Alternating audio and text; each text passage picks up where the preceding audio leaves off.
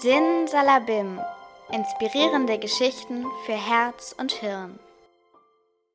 Mehr gute Augenblicke von Jorge Luis Borges.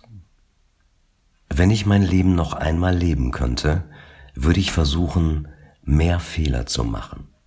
Ich würde nicht so perfekt sein wollen, ich würde mich mehr entspannen. Ich wäre ein bisschen verrückter, als ich es gewesen bin. Ich würde viel weniger Dinge so ernst nehmen. Ich würde mehr riskieren, würde mehr reisen, Sonnenuntergänge betrachten, mehr Bergsteigen, mehr in Flüssen schwimmen und ich würde mehr mit Kindern spielen. Ich war einer dieser klugen Menschen, die jede Minute ihres Lebens fruchtbar verbrachten. Natürlich hatte ich auch Momente der Freude, aber wenn ich noch einmal anfangen könnte, würde ich versuchen, mehr gute Augenblicke zu haben. Aus diesen besteht nämlich das Leben. Nur aus diesen Augenblicken.